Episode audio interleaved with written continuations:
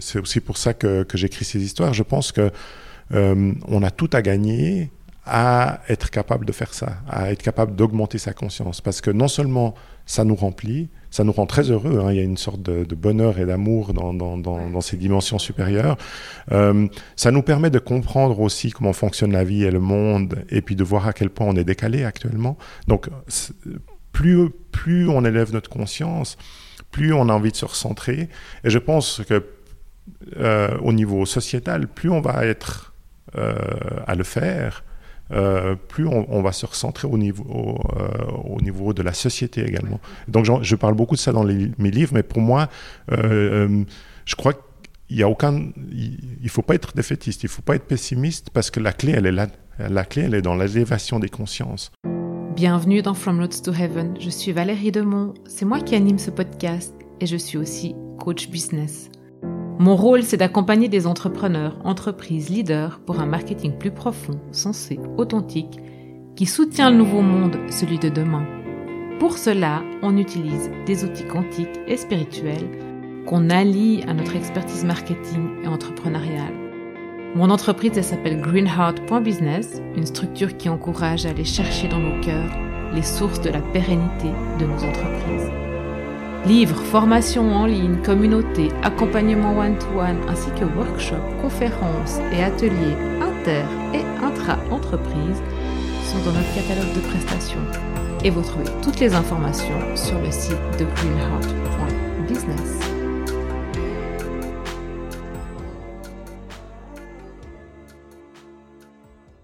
Bonjour David. Bonjour Valérie. Merci beaucoup de me recevoir chez toi. Avec grand plaisir. Dommage pour la vue hein, aujourd'hui. Ouais, ouais, on aurait été vachement bien avec la vue sur le lac. bon, il pleut, ma foi, c'est l'automne, enfin. C'est le mois de novembre, il fallait s'y attendre. Ouais, ouais. euh, alors, avant qu'on qu rentre un peu dans le vif du, du, du, sujet, et puis de. Vous allez voir de quoi on va parler, mais euh, tu, tu, peux te présenter, raconter un peu ton parcours, puis comment t'en es arrivé à être euh, auteur, écrivain aujourd'hui? Oui, tout à fait, avec, avec grand plaisir. Bon, ben, j'étais pas forcément prédestiné à être euh, écrivain. J'ai ouais. fait des études euh, euh, en économie. J'ai un master en finance que j'ai fait conjointement avec l'université de Rochester à New York et celle de Berne. Ouais. ensuite, j'ai travaillé pratiquement toute ma carrière professionnelle dans les études de marché. Ouais. Euh, d'abord pour un patron, et puis a 14 ans, j'ai monté ma propre, euh, mon, ma, ma, propre boîte, Mindset, ouais. qui est spécialisée dans l'étude du comportement des voyageurs. Ouais. C'est devenu une assez grande euh, structure internationale. On, on avait des, des équipes d'enquêteurs dans une trentaine d'aéroports ouais. et des clients dans le, dans le monde, monde entier. Parallèlement à ça, je me suis toujours intéressé aux grandes questions euh, qu'on pourrait appeler euh, existentielles. Ouais. Hein, euh, Qu'est-ce que l'univers Qui on est nous Est-ce qu'il y a un but à notre vie? Ouais. Et, et c'est vrai que bah, je passais mon temps à, à part travailler. moi, j'ai aussi fondé une famille. Ouais. Mais mon temps de lecture ou mon temps de, de ouais, ouais, principalement de lecture, je le, je le consacrais à, à ces grandes questions. Et j'ai commencé par tout ce qui est euh, euh, cosmologie, euh, astrophysique, ouais. pour ensuite vraiment m'intéresser à la naissance de l'univers qui m'a amené dans la physique quantique. Et puis, quand je, en même temps que je, je, travaillais sur la, enfin, j'étudiais la physique quantique, on m'a offert un livre de Raymond Moody sur les expériences de mort imminente. Mm -hmm. Et là, je me suis rendu compte pour la première fois que finalement, euh, il y avait peut-être euh, en nous quelque chose qui n'était pas matériel. Ouais. Et je voyais la même chose dans la physique quantique. Il y avait, il y avait des tr choses trop étranges pour que ça fasse partie de la matière. Et c'est là que j'ai commencé à entrevoir euh, qu'il y avait une conscience qui euh, réagissait vraiment différemment de tout ce que j'avais appris à l'école ou à l'université. Ouais. Euh, dans la. oui, qui, qui, qui, vraiment pouvait redéfinir tout ce qu'on était et tout ce qu'était l'univers. Et ben, j'ai continué à m'intéresser à ça de plus en plus. Ouais.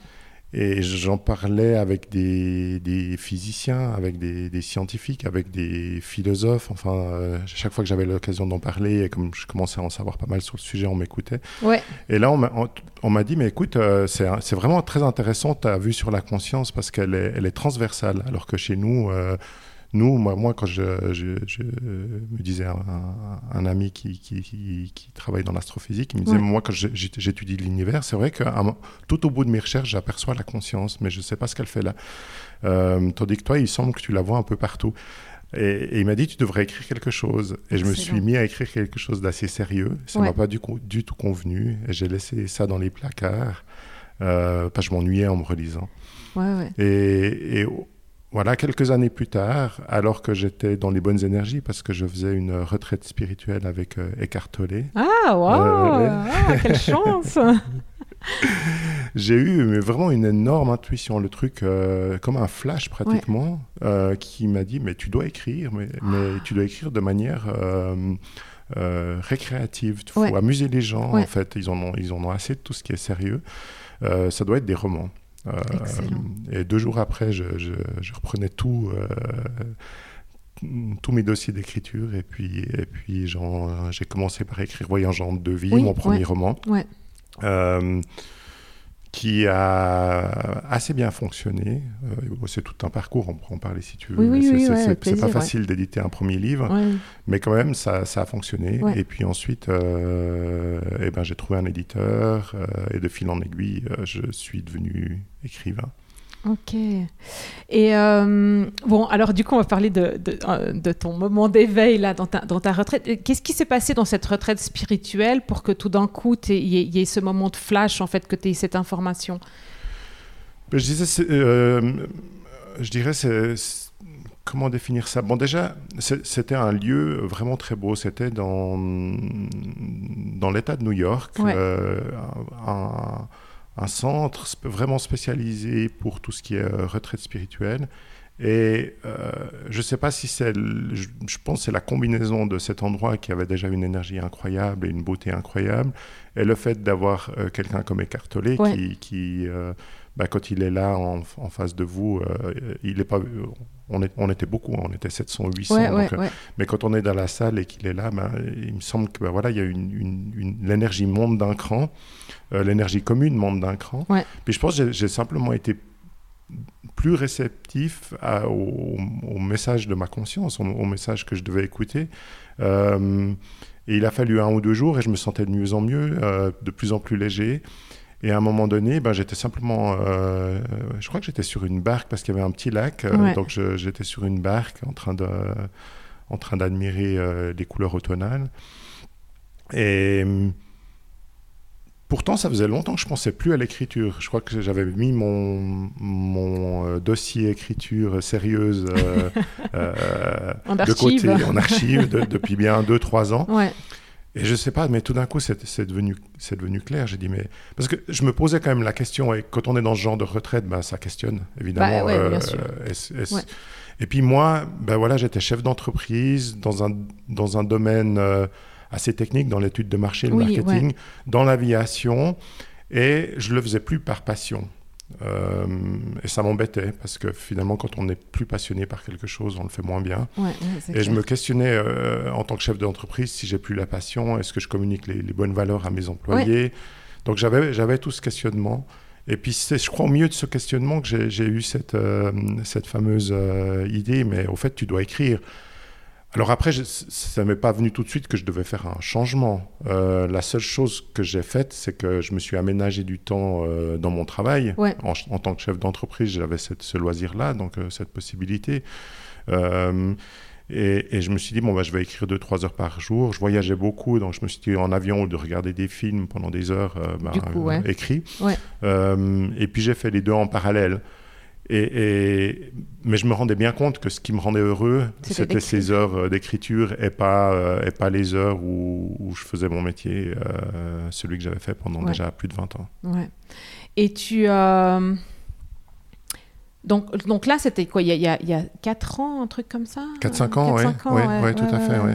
Oui, parce que le premier... Ouais, ouais. J'étais en train de réfléchir qui me l'avait passé, puis qu'on s'était... Enfin, voilà. Mais comment, comment ça s'est passé? Comment toi, tu as, fait cette transition en fait? Parce que je t'entendais dans un interview, je crois que c'est sur Nurea TV, ou je crois que c'est là que j'ai entendu que tu disais je me suis donné les moyens en fait de pouvoir vivre cette vie-là. Donc comment elle s'est faite cette transition euh, Comment un moment parce que tu es, chef d'entreprise, c'est la tienne. Comment un jour tu, tu te dis bon ben j'arrête quoi? Mais au fait, le, le, et je mets des guillemets, le hasard euh, bah, fait bien les choses. C'est-à-dire que euh, au moment où j'ai eu cette intuition, l'entreprise ronronnait, donc elle, elle, tournait vraiment bien. J'avais j'ai un associé, hein, j'ai monté cette, euh, cette entreprise. Quand je l'ai montée, on était trois, puis ensuite il y a une des associés qui est partie, on, lui a arraché ses parts, et j'étais à 50-50% avec un de mes mhm. associés. Donc ça, ça c'est pas mal, ça aide, euh, on s'entend très bien, ouais. euh, et on s'est toujours bien entendu professionnellement. Donc euh, toute la responsabilité de l'entreprise n'était pas sur tes épaules. N'était pas sur mes épaules, c'était partagé. Et puis, on avait fait le pari aussi au début de l'entreprise de de faire confiance à des jeunes. Donc on avait pris des stagiaires euh, universitaires. Les meilleurs euh, sont restés et sont devenus nos employés. Et, ben, quand j'ai eu cette institution-là, certains étaient déjà là depuis euh, presque dix ans. Et, franchement, ils, devenaient, ils devenaient très indépendants dans leur travail. Et ben, je, me suis, je me suis aussi dit, j'avais aussi toujours ce, cette chose au fond de, de ma tête, de me dire, mais finalement, ben, en tant que chef d'entreprise, je, je, fais une partie du travail. Évidemment, c'est le travail le plus complexe et le plus intéressant, euh, mais ça doit être pénible pour ceux, pour ceux qui sont derrière, parce, que, euh, parce que finalement, euh, eux, eux ils, portent tout un projet, puis quand il, faut aller le présenter auprès d'un CEO, le CEO d'une compagnie aérienne ou, ou d'une grosse organisation ou d'un aéroport, ben, ben je prends le relais. Ouais, alors, à un moment donné, je me, je me suis dit, ben, je vais, je vais m'aménager euh, aménager du temps pour écrire, et puis ça permettra aussi aux autres de faire, faire euh, un, bout de mon job. Et ça s'est très bien passé. Euh, les employés qui ont, eu la, qui, ont, qui ont commencé à faire mon job l'ont fait très bien. Et du coup, moi, j'en avais, j'avais de moins en moins de choses à faire. Ouais, finalement, ouais, ouais. Donc, j'écrivais de plus en plus. Ouais. Et à un moment donné, ben, est venu aussi je pense que je pense j'aurais pu continuer comme ça parce que parce que finalement euh, je m'étais libéré assez de temps pour écrire. Euh, mais j'avais après un conflit d'intérêts, dans, dans, le sens où, où finalement euh, j'écris des choses sur la, sur la conscience, sur l'avenir de la planète, sur bah justement sur l'élévation de la conscience collective.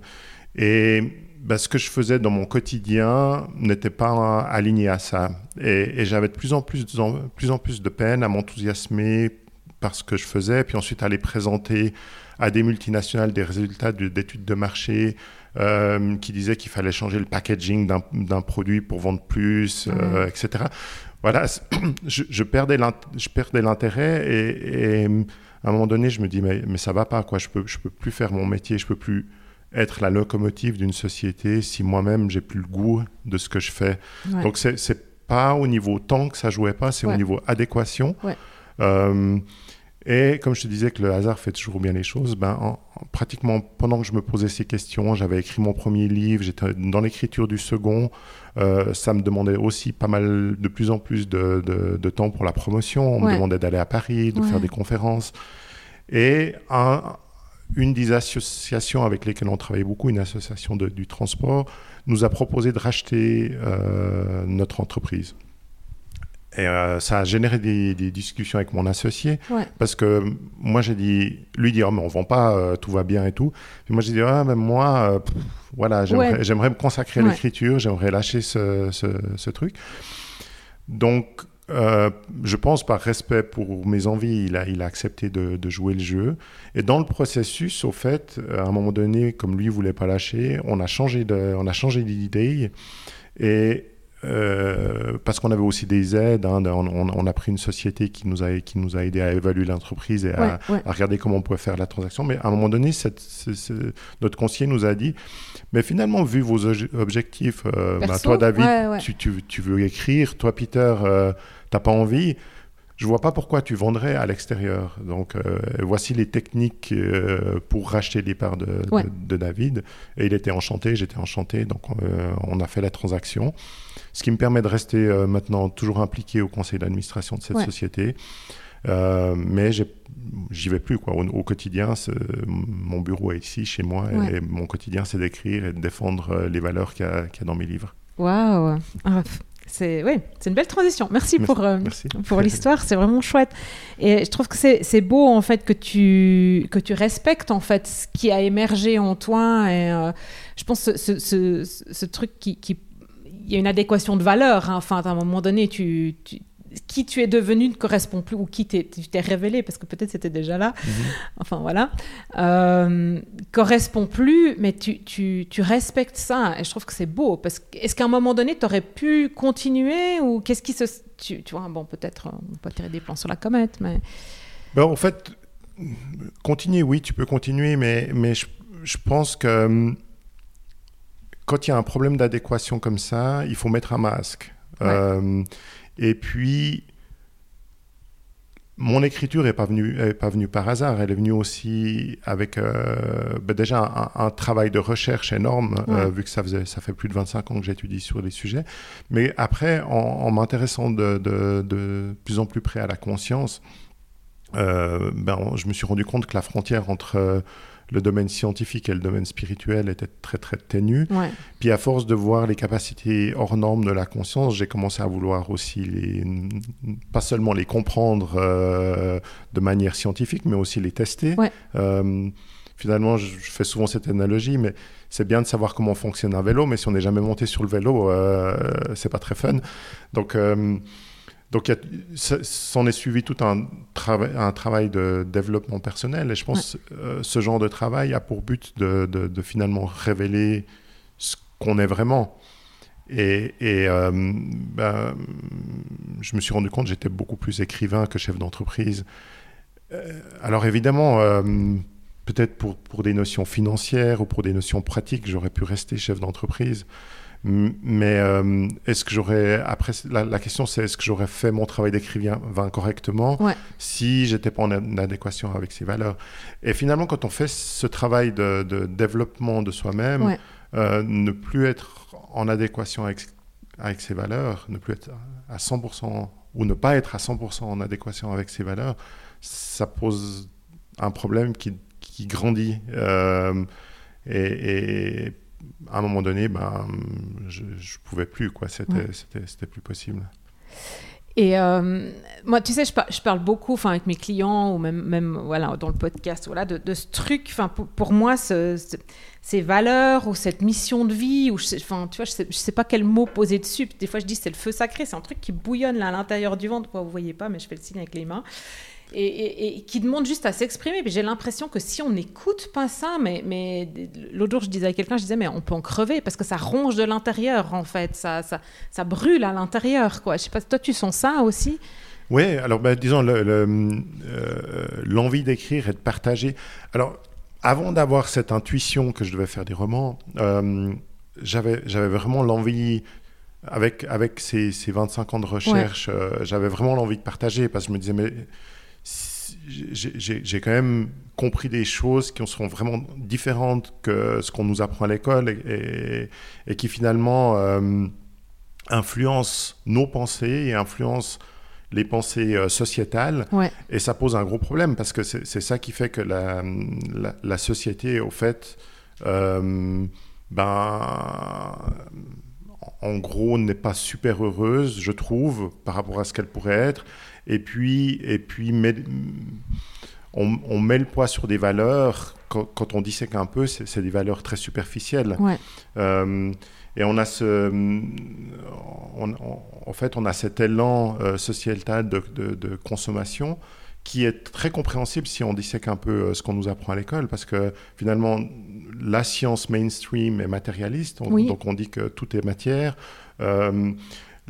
en économie, finalement, les, formules qui sous-tendent les, investissements euh, économiques, et quand on fait, on fait une valorisation de société ou, de projet, on parle de croissance infinie. Euh, parler de croissance infinie dans un, monde fini, c'est une aberration. Euh, euh, et, donc finalement, on, nous enseigne ça. Hein. Moi, j'ai fait, moi, j'ai fait un master en finance. On nous rabâchait avec ces formules mathématiques. et pour, pour, passer son master, il faut être convaincu que c'est comme ça. Et ensuite, on devient dirigeant d'entreprise en étant convaincu que la croissance est infinie. Et bah, en réalité, et en, étant convaincu que, que, finalement, plus on vend, mieux c'est. Euh, et moins c'est cher, moins euh, plus on produit euh, bon marché, mieux c'est. En réalité, ben, on détruit la planète. Et, on fait croire aux gens qu'ils ont des, qui ont, qui, ont, qu'ils ont des besoins matériels, des besoins qu'on n'arrive pas à combler. Plus on achète plus on a besoin d'acheter. Plus on a besoin d'acheter et moins, moins euh, ça nous remplit. Euh, donc, donc euh, ouais, finalement, de, de, retourner sur des valeurs un peu plus, un, peu plus sociales, un peu plus de partage, bah, c'est quelque chose que hum, je pense que j'avais au fond de moi.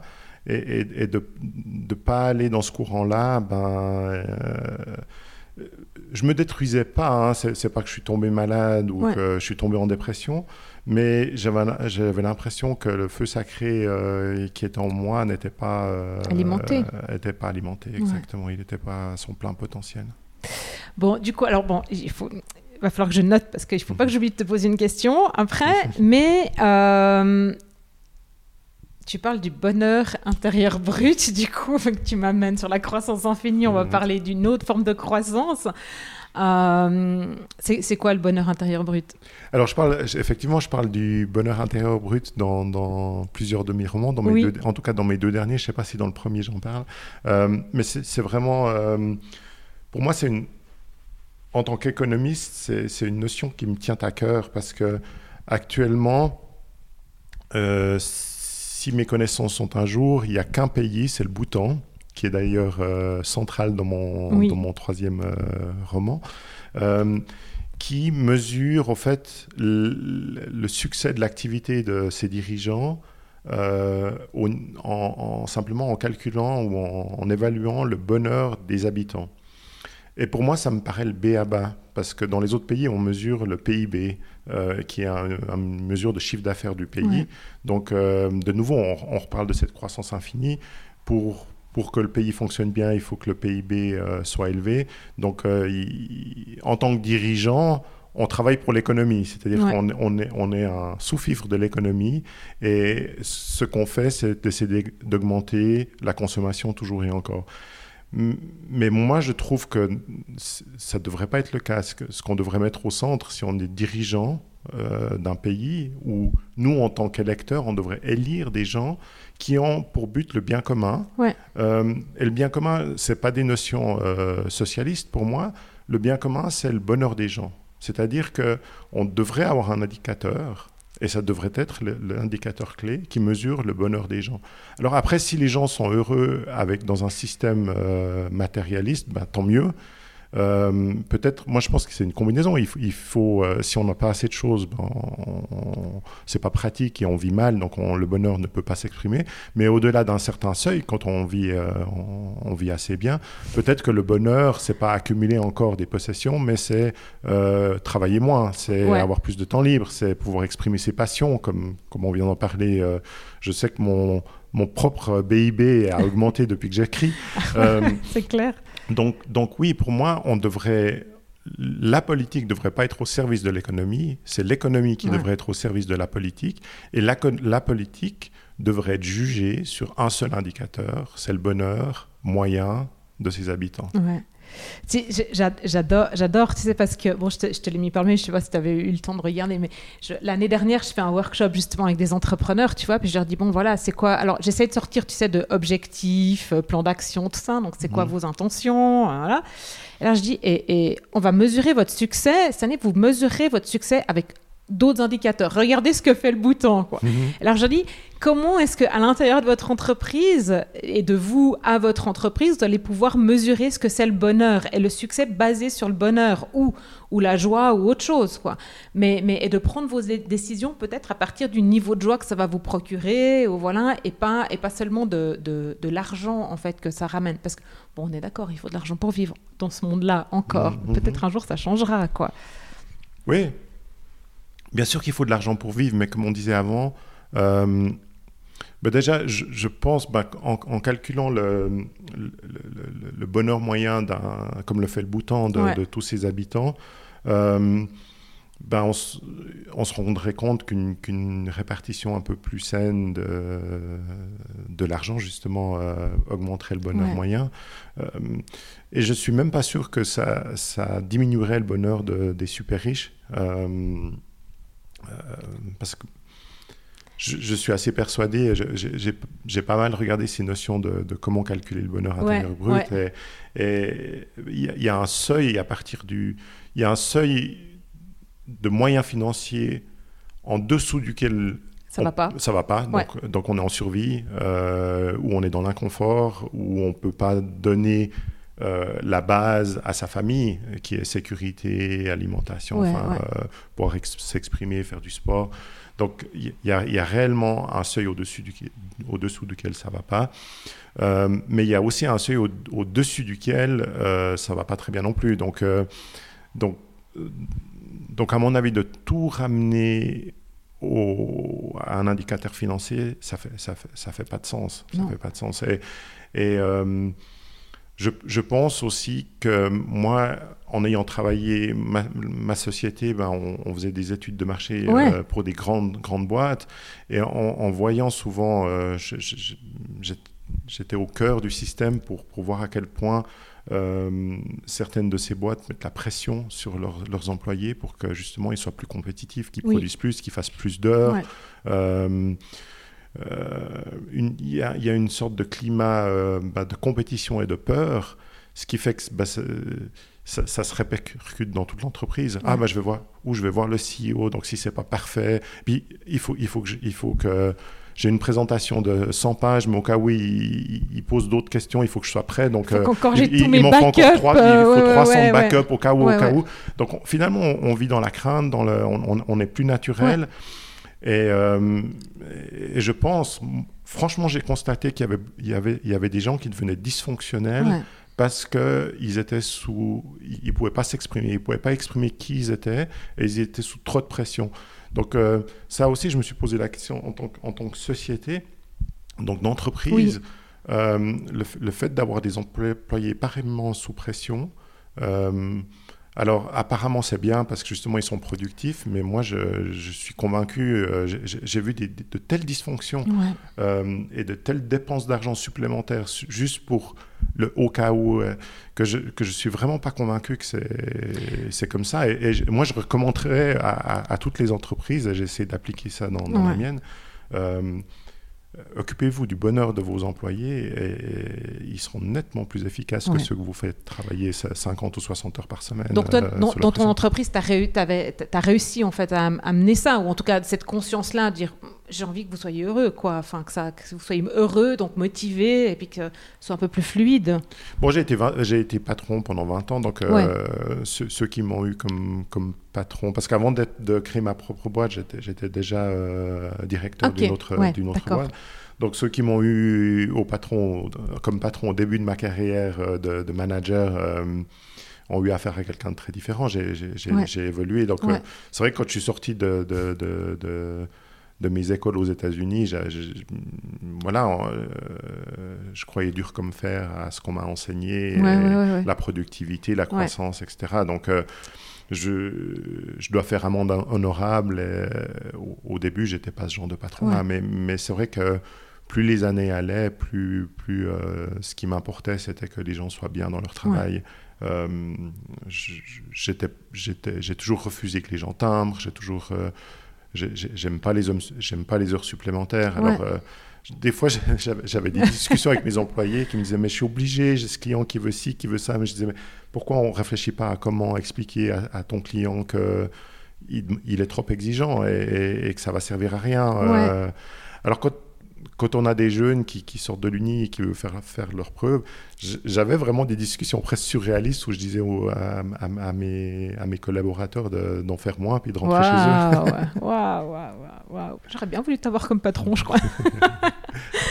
Mais ça marche pas forcément. Hein. non, non, ben, non, parce que... J'ai des, des, collaborateurs, alors que j'étais leur patron, qui sont passés à deux cheveux du, du burn-out. Oui.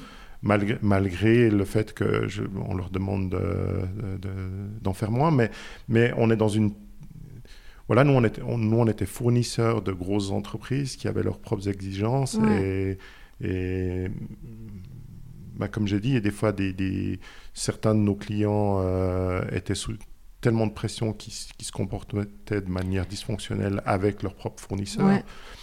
Et, malgré ça. Mais quand j'ai vu, quand j'ai vu ça, quand j'ai vu comment certains de nos clients, euh, à quel point ils mettaient la pression sur leurs fournisseurs, donc nous, euh, je me suis aussi dit le rôle d'un patron d'entreprise dans dans cette situation-là, c'est de soutenir ses employés avant ses clients.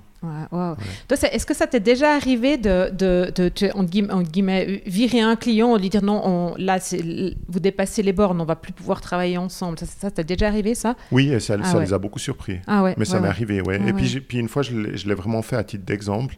Euh, j'étais dans... On faisait un call parce que... Parce que le, le, client voulait, on lui avait fait un rapport de 100 pages, il voulait encore, euh, il en voulait 150 de plus, il critiquait chaque page, etc. Euh, alors qu'il nous avait choisi, euh, il connaissait notre style de travail, il savait ce qu'on faisait, on a une très bonne réputation. Donc à un moment donné, je lui, dans le call, j'ai dit non, on fera rien de plus, on vous envoie notre facture et c'est terminé, vous vous êtes plus un de nos clients. Ça a surpris tout le monde, grand silence dans la salle. Après voilà, ben voilà, je crois qu'au final, ils, ils, sont revenus quelques années là. En fait, ce qui, ce qui est génial dans ces grandes entreprises, c'est que vous pouvez faire tout ce que vous voulez, de façon, cinq ans après, ça a tellement les gens ont tellement changé qu'ils savent, ils savent plus. Euh. Ah euh, moi, ça m'avait vachement surpris parce qu'au début que j'étais à mon compte, j'avais rencontré euh, un ancien directeur d'une agence de com qui était un de nos prestataires des années avant, quoi. Et je discutais avec lui, il me dit ouais, tu vois Valérie bah, justement, on parlait de cette entreprise euh, euh, dans laquelle je travaillais, puis il me dit, ouais, je les ai virés parce que j'ai viré mes clients parce que je ne pouvais plus. C'était, c'était, c'était plus respectueux de qui j'étais, de mes valeurs et, de, de, ma manière de vivre. Parce que quand le, directeur, il t'appelle euh, à 10h le samedi matin pour te donner... Non, stop, ça va quoi. Pas, Ça va pas, quoi. Alors, ce qui, est, ce qui est arrivé souvent, c'est que quand, quand un client se comportait mal avec un de nos chefs de projet, se comporter mal, ça veut, ça veut, en, ça veut en principe dire euh, euh, voilà, être beaucoup trop exigeant. nous, en plus, en plus on, faisait, on faisait des études de marché. La, façon dont ça fonctionne, c'est qu'on fait un prix global pour le tout. donc, il, faut une certaine, je veux dire, il faut, il faut, un certain respect entre le client et le fournisseur pour que, pour que le fournisseur euh, fournisse euh, ce qui est prévu et que le, le, client l'accepte sans, sans, demander beaucoup plus. Donc, à un moment donné, ce qu'on qu'on faisait, si ça allait trop loin, c'est que on demandait à parler au, au client, voire à son supérieur. Et si, si ça allait pas, ben on disait non, on arrête. À ce moment-là, et quand, quand on, disait on arrête, souvent ça avait un effet euh, positif. Ah C'est-à-dire que ça remontait euh, peut-être de deux, deux, trois échelons dans la, dans, la société du client. Euh, et, ils essayent de comprendre pourquoi on voulait arrêter. Enfin, donc, en, principe, ça, avait, ça avait l'effet, un, effet, un effet positif. Mais c'est vrai que c'est dur et, et c'est aussi dur pour des jeunes, des jeunes chefs de projet de. Bah parce qu'ils veulent faire bien, puis veulent, que le client soit content. Quoi. Donc de dire non, euh, là, euh, vous exagérez, je ne le ferai pas, c'est quelque chose de très difficile à faire. Euh, bon, on va, on va, on va revenir à notre conscience et puis à notre vie d'aujourd'hui. C'était, merci pour la parenthèse, c'était cool. c'est, ouais, c'est, moi, ça me passionne ces changements en fait. Mhm. Euh, moi, j'ai besoin, hein, j'aimerais tellement, mon rêve, c'est que chaque personne qui va travailler dans une entreprise soit heureuse, tu sais, le matin quand elle se lève, puis à la fin de la journée aussi. Mhm. Donc, qu'elle soit pas crevée quand elle rentre le soir, puis qu'elle puisse encore profiter de sa famille et tout, quoi. Bien euh, sûr, mais c'est comme ça qu'on doit vivre. Bah, euh, et il faut qu'on le comprenne tant qu'on ne comprend pas, pas, ça, à mon avis. Euh, on va continuer à aller dans le mur. Quoi. et, bah, je le dis pas mal dans mes romans, mais, euh, mais on est vraiment à la, croisée des, chemins. C'est une évidence scientifique, c'est une évidence humaine. Euh, on doit changer les choses. Et, à mon avis, les entreprises qui n'ont pas compris ça, elles, elles, elles, vont, elles, vont, elles vont pas durer. pour, pour moi, il y a une, une, totale adéquation entre les entreprises qui auront du succès demain, c'est les, entreprises qui ont compris qu'il il fallait faire les choses en conscience. Ouais. Ouais, Mais, de mm. toute façon, maintenant, tu vois, la, jeune génération, ils veulent du sens, ils veulent plus travailler 10 mm. euh, heures par jour. Ben, heureusement. mais heureusement, heureusement. Euh, à tout à l'heure, alors tu disais que tu avais expérimenté plusieurs techniques, euh, on va dire, de, de, qui t'ont rapproché de la conscience, ont mis en contact avec la conscience, ou je sais pas comment on peut dire. Mm-hmm permis de conscientiser la conscience. C'est quoi ces techniques ou Qu'est-ce que tu as expérimenté? Bon, je, suis allé faire plusieurs euh, retraites euh, spirituelles. Hein. Je, t'ai parlé de, des cartolés, où, finalement là, c'est pas vraiment une technique, mais on se trouve pendant une semaine dans un lieu euh, magnifique où, il y a des ateliers. Il n'y a pas que lui, il y a des ateliers. d'expression de soi-même, il y a un centre de méditation, il y a, puis il y a, bah, il y a, il y a eu trois heures par jour euh, tous ensemble dans une salle euh, où lui euh, nous, nous, apporte son savoir. Mais plus que ce qu'il dit, il y, a il, y a ce, il y, a cette fameuse énergie qui, qui est commune, hein, c'est pas seulement la sienne, mais qui est commune à, tous ces gens qui veulent élever leur conscience. Donc ça, vous, vous, vous, faites vous faites ça, une, une, retraite comme ça, le soir vous allez dans la salle de méditation, il n'y a pas besoin, de, y a pas besoin de beaucoup pour... il n'y a qu'à fermer les yeux. Voilà, il a qu'à fermer les yeux pour, pour vivre quelque chose. Autrement, ben, moi, il y, a des trucs tout simples. Il n'y a pas besoin d'aller chercher très loin. Euh, j'adore le ski. Et, quand je mets mes skis, euh, ou si je suis tout seul ou avec deux, trois amis euh, en train de faire de la peau de phoque, on met les skis, on descend dans, dans une belle forêt.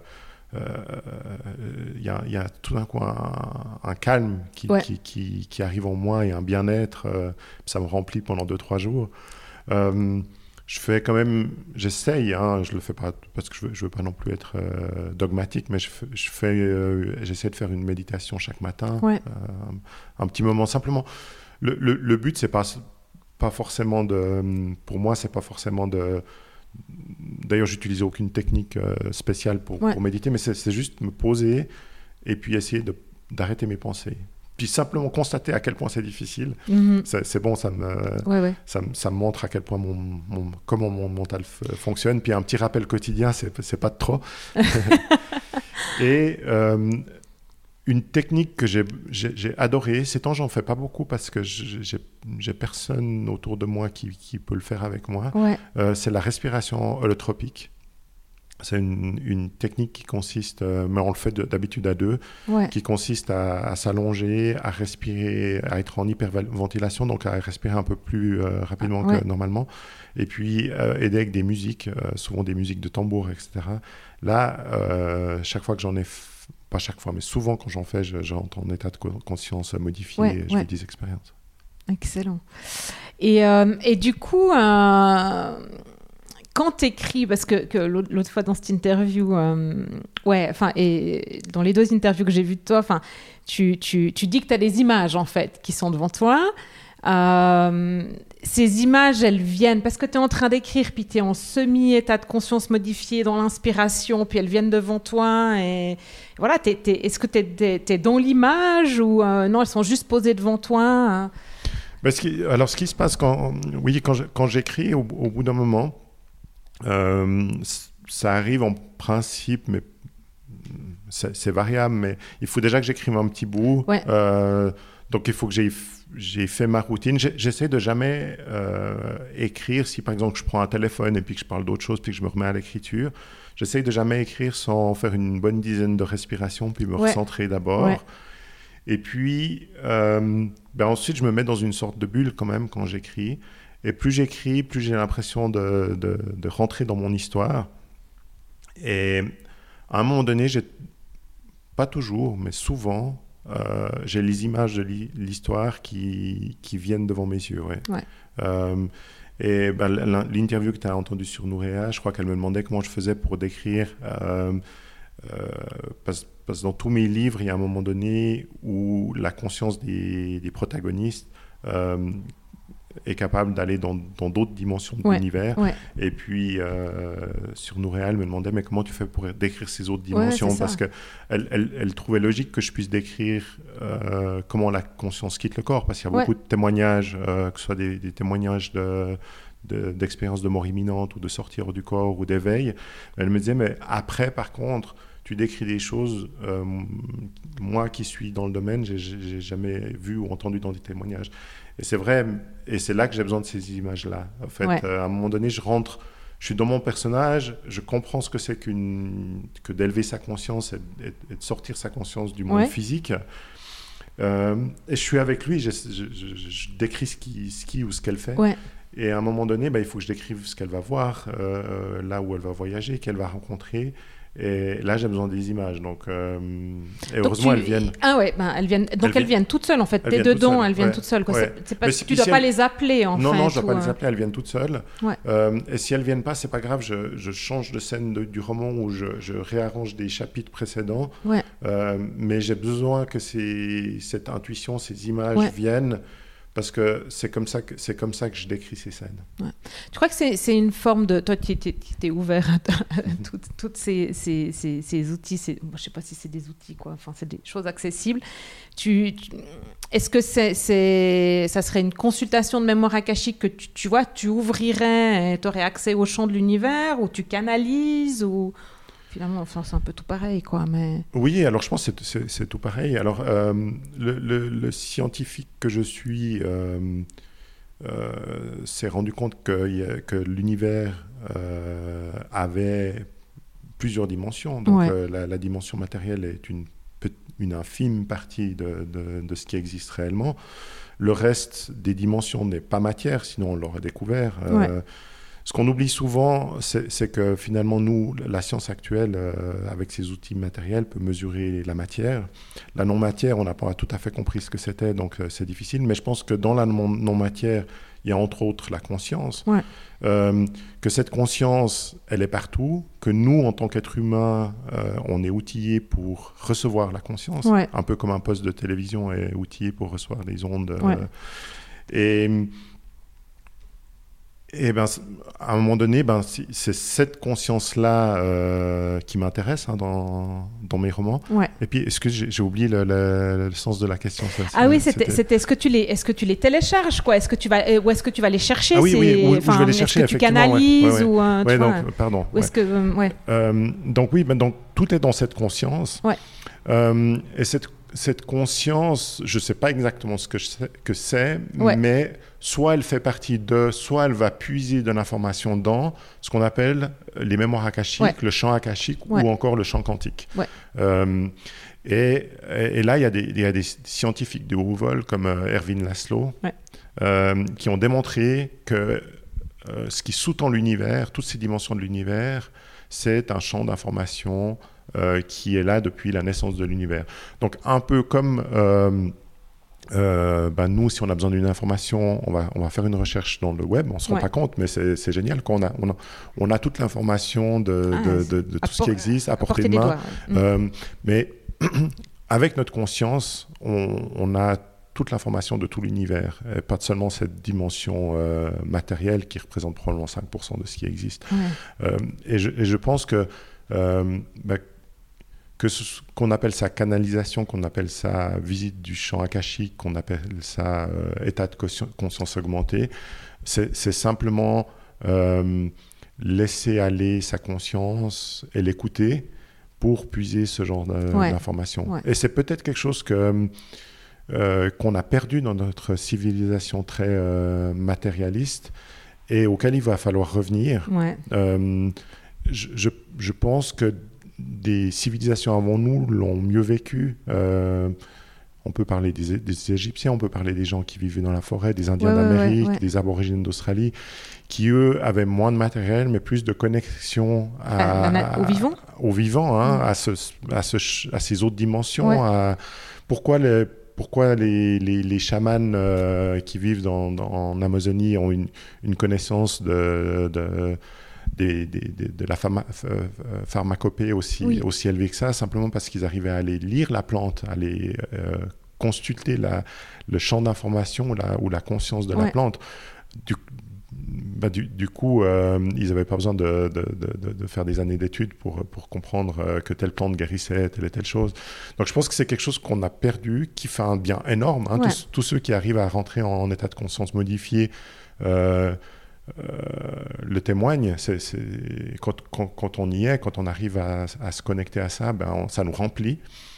C'est peut-être pour ça que j'aime autant écrire, parce que moi, ça me remplit de, de, faire d'avoir cette connexion quand, quand j'écris. Et moi, je pense que, et c'est, aussi pour ça que, que j'écris ces histoires, je pense que on a tout à gagner à être capable de faire ça, à être capable d'augmenter sa conscience. Parce que non seulement ça nous remplit, ça nous rend très heureux, hein, il y a une sorte de, bonheur et d'amour dans, dans, dans, ces dimensions supérieures. Euh, ça nous permet de comprendre aussi comment fonctionne la vie et le monde, et puis de voir à quel point on est décalé actuellement. Donc, plus, plus on élève notre conscience, plus on a envie de se recentrer. Et je pense que euh, au niveau sociétal, plus on va être euh, à le faire, euh, plus on, va se recentrer au niveau, au, euh, niveau de la société également. Donc je parle beaucoup de ça dans mes livres, mais pour moi, euh, je crois qu'il y a aucun, il faut pas être défaitiste, il faut pas être pessimiste parce que la clé, elle est là. La clé, elle est dans l'élévation des consciences. Euh, individuelle. Occupez que vous que de la vôtre, parce que l'élévation des, euh, des, consciences collectives, ce sera juste une addition de personnes euh, comme vous, comme nous, qui avons décidé d'élever la nôtre. Et c'est pas très difficile finalement. Non, c'est juste, juste prendre un peu de temps pour soi, en fait, et sentir. Et sentir, ouais, tout à fait. et comme, s'autoriser aussi. Oui, bien sûr. mais, mais au fait, euh, je pense surtout, c'est élargir son cadre de pensée. Euh, je me suis rendu compte quand, euh, quand j'ai commencé à, à écrire qu'un des, qu'un des bienfaits, c'était d'élargir ma façon de penser. Mm-hmm. Et j'ai l'impression que, ben, en tant qu'enfant, on est, on est ouvert à tout. Et puis après, on choisit un métier, on fait des études, on choisit un métier, il y a une culture d'entreprise, on choisit des, amis qui ont plus ou moins euh, les mêmes intérêts que nous, etc. Et j'ai l'impression que notre cadre de pensée, qui, que ce soit un grand cadre ou pas, il se cristallise. Et, c'est un peu comme si on a un tableau, que ce tableau est encadré, et puis qu'on n'ose pas aller peindre à l'extérieur du cadre. Euh, et ça, c'est dangereux parce que, parce que finalement, ça veut dire que euh, si on pense toujours de la même façon, on agit toujours de la même façon, euh, ça veut dire que notre, notre, notre futur, demain, il est aussi. Il, bah, sera le même. Hein. Ce sera le même, hein, il est connu. Euh, si quelqu'un me dit est-ce que tu es futurologue, je dis bah écoute, si tu si tu changes pas ton cadre de pensée, je peux te dire comment tu seras dans 5 ans. Exactement la même chose qu'aujourd'hui. Euh, mais nous, ce qu'on veut, par exemple au niveau sociétal, on veut que la société dans 5 ans, elle soit différente de celle d'aujourd'hui. Donc il faut que chaque individu prennent la responsabilité d'élargir son cadre de pensée. Et, je pense que c'est juste ça. Lisez, lisez intéressez-vous à, à, des nouvelles choses, lisez des, des, choses qui vous dérangent un petit peu, qui vous, qui vous sortent de votre zone de confort. C'est la, et, petit à petit, euh, vous, allez, vous allez mettre le, le, train en marche et puis après, euh, bon voyage. génial, génial. Bah, lisez les, livres de David. De toute façon, je vous mettrai les liens et tout euh, dans les notes de l'épisode. Mais euh, ouais, vraiment, lisez les livres de David parce que c'est un voyage. Euh, à chaque fois quoi et c'est ce qui est juste c'est que c'est un roman qui t'emmène mais en même temps tu as toutes ces informations scientifiques sur tout ce qui est conscience tu prends aussi moi en les lisant je me suis dit en fait il y a quelqu'un qui a, qui a écrit dans un roman qui a ramené toutes les pièces du puzzle entre le côté spirituel, le côté scientifique, la vie, et puis tout ce en quoi je crois. Et ah, puis je suis pas toute seule en fait. Donc c'est juste, c'est lisez-les quoi. C'est en plus, il, enfin, vous pouvez les lire d'une traite quoi, parce qu'ils sont, ils sont tellement fluides et puis vous, vous serez tellement dedans que vous avez juste envie de, de, vous voulez pas l'arrêter quoi en fait donc euh, ouais je pense en, en, un week-end ils sont lus quoi enfin pour toi tu je sais pas si tu as relu tes livres après mais euh, alors moi, euh, effectivement, en écrivant, je relis jusqu'à 8-10 fois mon livre. Mais ce que j'ai fait avec Les âmes du temps perdu, que je n'avais pas fait avec les deux autres, parce que je les avais tellement relus. pourtant, c'est Les âmes du temps perdu aussi, tout, je, les ai tellement relus, mais je me suis dit, tiens, quand je, quand je le reçois, Je vais le relire. Effectivement, je l'ai relu. Et je... Bon, je connaissais l'histoire, donc ça a enlevé un peu de suspense. Mais... Ouais, c'est clair. mais oui, Tiens, euh, ça me fait penser, parce que tu, tu, racontais, tu racontais en fait que justement, tu as, eu un de ces moments, euh, enfin, tu vois, tu as eu une image à un moment donné quand tu as écrit, et puis tu avais déjà écrit un bon bout du, du, du, du, livre Les âmes du temps perdu, et du coup, tu as dû. Enfin, qu'est-ce qui s'est passé à ce moment-là? Parce que tu as, as, reçu ces infos, tu as eu un moment de. Ah, mais en fait, c'est plus la même histoire. Donc, euh, ouais, comment tu l'as vécu? Parce que ouais, tu avais déjà écrit un bon bout, quoi. J'avais écrit 100 pages des âmes du temps perdu, qui, qui avait un titre provisoire euh, différent. Ouais. Euh, C'était 100 pages très différentes. Euh, je voulais être beaucoup plus concret dans le changement sociétal. Donc j'avais, j'avais l'histoire, c'était, ben, ça se passait en, en Afrique du Sud, à, à Soweto, où euh, justement euh, Harold euh, avait, il était dans la politique, puis il, avait, il avait convaincu le, gouvernement sud-africain de pouvoir avoir un système politique différent à Soweto du reste de l'Afrique du Sud. Et puis, de toute façon, tout le monde s'en fichait parce que Soweto, Soweto voilà, c'était la misère. Donc, ils lui ont dit oui. Et euh, il a décidé de tirer au sort les politiques euh, qui allaient diriger le, le, quartier. Et puis après, on reprend, on reprend l'histoire euh, dix ans plus tard, où tout, va, tout allait très bien. C'était le quartier le plus prolifique d'Afrique du Sud, etc. Donc j'étais parti sur un truc comme ça, qui était, qui, qui était assez sympa. mais à un moment, je ne sais plus pourquoi, mais me vient l'image d'un monastère avec, euh, avec un, moine qui fait de l'archéologie quantique. Puis je me suis dit, mais c'est quoi cette histoire? Alors, il est venu dans mon histoire. Hein. Il est venu, il a rencontré Harold et Ariel, et il leur a dit deux, trois trucs. Puis je me suis dit, mais c'est quoi cette histoire de l'archéologie quantique euh, Et puis il leur parle justement d'une civilisation perdue, de laquelle ils doivent s'inspirer. Euh, et ça, franchement, c'est venu d'ailleurs, hein, cette histoire, parce que moi, j'étais pas du tout là-dedans. Mais plus j'ai creusé, plus c'était passionnant. Et plus les premières 100 pages de l'histoire n'avaient rien à voir avec ça. Ah et je me suis dit, bon, ben, euh, il faut que je réécrive, parce, que, parce, que, parce que là, je tiens quelque chose d'encore plus fort. Et, et, finalement, ce changement sociétal que j'avais, j'avais décrit euh, durant près de 100 pages, euh, faisait tellement plus de sens si je le racontais de manière indirecte avec une civilisation qui s'était justement perdue et, et, qui nous qui, à travers les mondes du temps, arrive à donner deux, trois conseils à Ariel et Harold, les, héros des, des, âmes du temps perdu. Et donc voilà, en fait, de, je pense que j'ai voulu attaquer mon troisième roman un peu trop avec mon mental. Et j'ai ma conscience qui est venue me donner une baffe avec, qui m'a qui, qui m'a qui, qui m'a fait euh, qui m'a fait refaire euh, réécrire 100, pages. Bah 100 pages c'est Ouais, j'allais te demander c'est combien de temps combien d'investissement, énergie, temps C'est 3 3 4 mois de travail ouais. quotidien. Ouais, super. mais mais finalement euh, quand on écrit, on est dans une autre logique. je pense qu'on fait, quand on fait un métier plus artistique, si, si j'avais perdu 3-4 mois de travail en, entreprise. en, entreprise. ça aurait été une catastrophe. En tant qu'écrivain, au final, ça se mesure pas comme ça. Ça se mesure à la qualité de l'histoire, ce qu'elle peut apporter aux gens.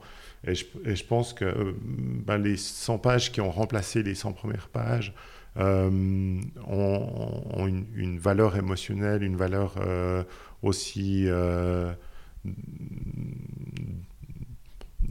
comment dire, d'élever les consciences qui, qui, est nettement supérieur à ce que j'avais déjà écrit. Donc, donc c'est gagnant-gagnant. Ouais, parce que quand tu, quand tu lis, tu te fais tellement. Si tu lis avec autre chose que ton mental, si tu lis, je sais pas, avec ton cœur ou ton corps, ou voilà, où tu es, en semi-état de conscience modifié ou augmenté, et du coup, euh, ben, ben, tu reçois les informations directement dans les cellules, quoi. Voilà, exactement. en intraveineuse.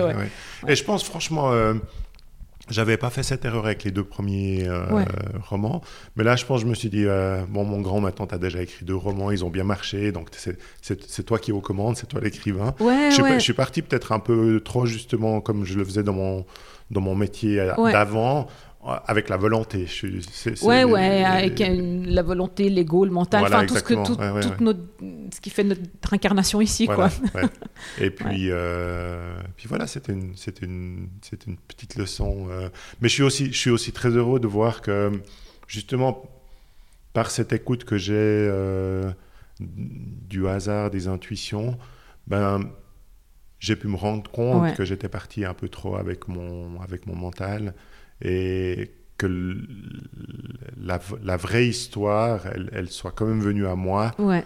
C'est pas grave si elle est venue à un tiers du roman. Euh, après, après euh, finalement, une fois que j'ai commencé l'histoire qui devait, parce que je pense que c'est ça, une fois que j'ai commencé l'histoire qui devait être dans ce troisième roman et pas celle que je voulais, ouais. euh, tout a été tellement fluide que l'écriture s'est passé assez rapidement. Donc finalement, tu étais arrivé au même délai. Je suis arrivé au même délai, finalement. Ouais, en plus, j'avais réellement un délai parce oui, que on sortait Les Amants du ciel se retrouvent ici-bas euh, chez Pocket en version poche et il, il, fallait que, il fallait que Les âmes du temps perdu euh, sortent juste après. Ah ouais, parce que c'est mm. juste parfait quoi. 2022 arrive à grands pas et vous le savez bien que le changement d'année c'est un momentum pour l'entrepreneur, ainsi qu'énergétiquement. Alors je vous invite à rejoindre le club Vivre son cœur business pour justement profiter de la transition 21-22. Et ainsi, vous pourrez intégrer le cœur comme source de votre pérennité, de votre business et de votre marketing. Retrouvez toutes les informations sur greenheart.business/club. Et moi je vous dis à très vite dans From Story.